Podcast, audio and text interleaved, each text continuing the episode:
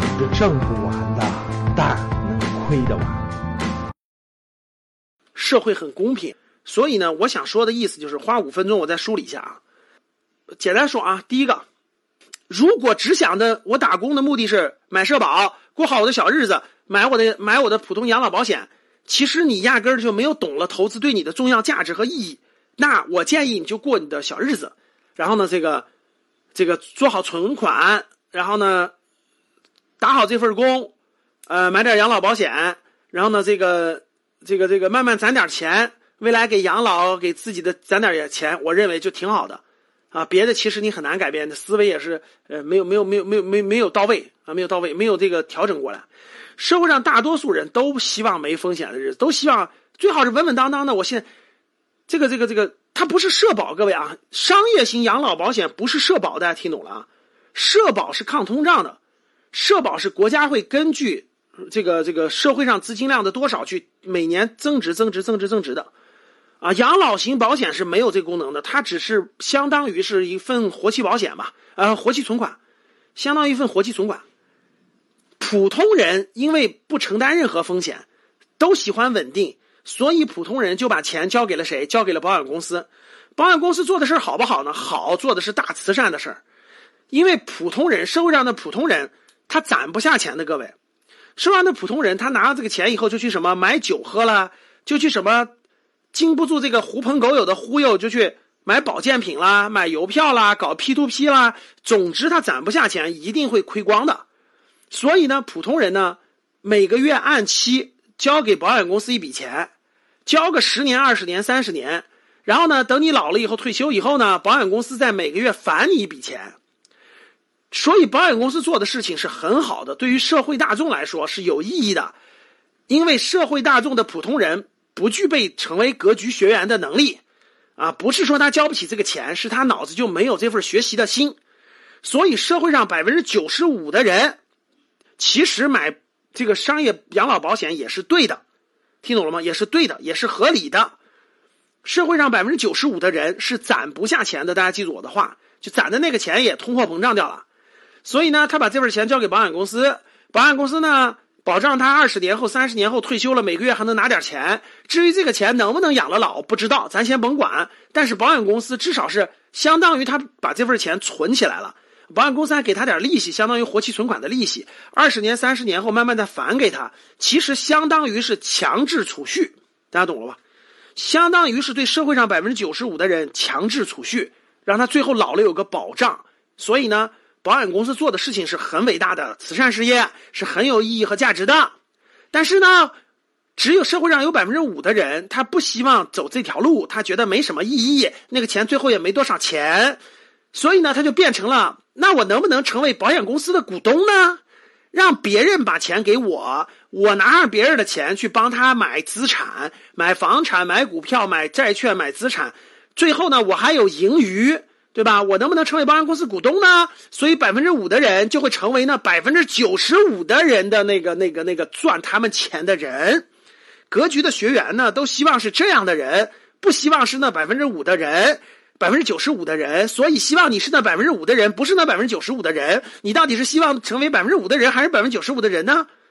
我都说绕口令了，听到了吗？我讲这个道理讲的已经很明白了啊。社会大多数人是不希望有风险的。每个月发了工资就去喝点小酒，吃点烧烤，对吧？看看抖音，刷刷电视，过得很幸福。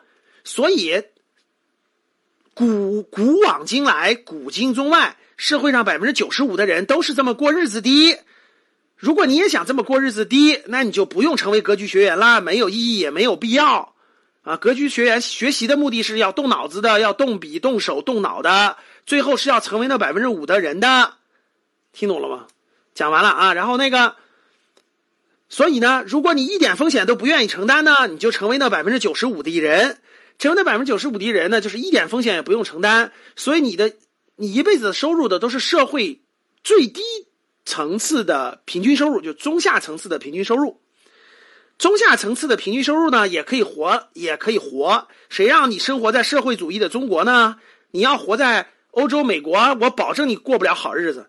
你活在社会主义的中国，还搞扶贫，对吧？还还搞扶贫，然后每这个帮助贫困人口扶贫。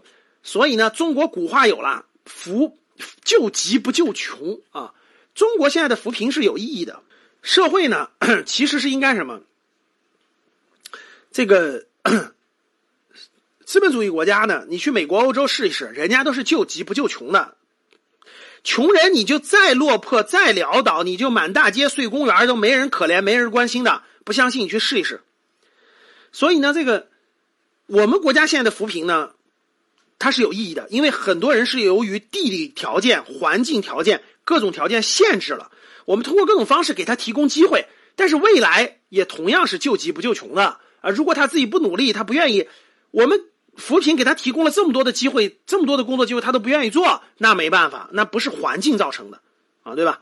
所以呢，这个如果你非要成为那百分之九十五的人，你不愿意承担任何风险，也不愿意承担任何责任，那你的收入一定是这个社会最低水平左右的，上下波动百分之十吧。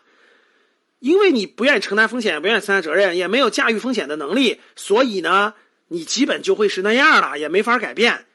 那我建议你就去到一个小点的地方、小点的城市过小日子，过得幸福一点，其实也是可以的。由由于现在国家经济形势好，你还是可以过得很好的。如果未来经济形势过了这十几年以后，那估计你活得也会比较艰难的。所以呢，还是希望你，还是希望你多历练，也告诉你们家孩子，那个。要学会驾驭风险，未来成为那百分之五的人，不要成为那百分之九十五的人。所以呢，这个这个成为什么样的人，主要是打工思维和老板思维的区别，它是两个世界啊。如果你能驾驭了一定的风险，你一定是向那百分之五的人靠拢的。如果你啥风险都驾驭不了，那肯定是那啥的。如果你的年龄已经大了，没关系，我认为是正常的。互相说，如果你的年龄还很年轻，你还不愿意加任何风险，不学习，不愿意成长，那谁都怪不了，那怪你自己比较懒。所以，投资的本质是什么？是老是股东共担风险，共获收益。归根结底就是，不创业必投资。好好去思考我这句话啊！年龄越大越懂了啊！如果你不是能创业的那个人，那你一定要抓住国家蓬勃发展的机会，成为优秀公司的股东，这样你才能改变命运啊！如果你如果你脑子里总想着我这儿也那啥点儿这儿也那啥点儿对吧？我既想当百分之九十五的人，不用动脑子，然后呢，我也那啥，我我也我我没有想明白，我我其实还不想当百分之五的人，那你根本就不会下定决心去做该做的事情，所以呢，最后的结局也不会太好的，就跟你买了一个彩票是一样的道理。所以呢，这个对于普通人来说，各位你无法创业了，你要学会投资，通过十年、二十年更长时间的投资，你是可以改变命运的。所以既不创业也不投资。也没关系，你说老师，我我不是创业的人，我也不想做研究什么样的投资，我就想过小日子，没关系，我们都会羡慕你的。选一个小点的地方，找一份好点，找一个有没有铁饭碗？各位，未来也没有铁饭碗，学一门技术，学一门技术，凭技术谋生，打份好的工，这个这儿不要了你了，对吧？哪怕你，我举个例子，哪怕你是学学一个厨师。这儿不要你了，别的饭店也要要你。你只要这个手艺好，我认为都是可以的，对吧？学一个理发师都是可以的。然后调整好自己的心态，不要盲目攀比，我认为也是一种幸福，确实也是一种很好的幸福，懂吗？那就多花点时间，多花点精力，教育好孩子呗，让孩子不能太那啥，对不对？调整好你的心态。今天的节目就到这里吧。如果你想系统学习财商知识，提升自己的理财能力，领取免费学习的课件。请添加格局班主任五幺五八八六六二幺，我们下期见。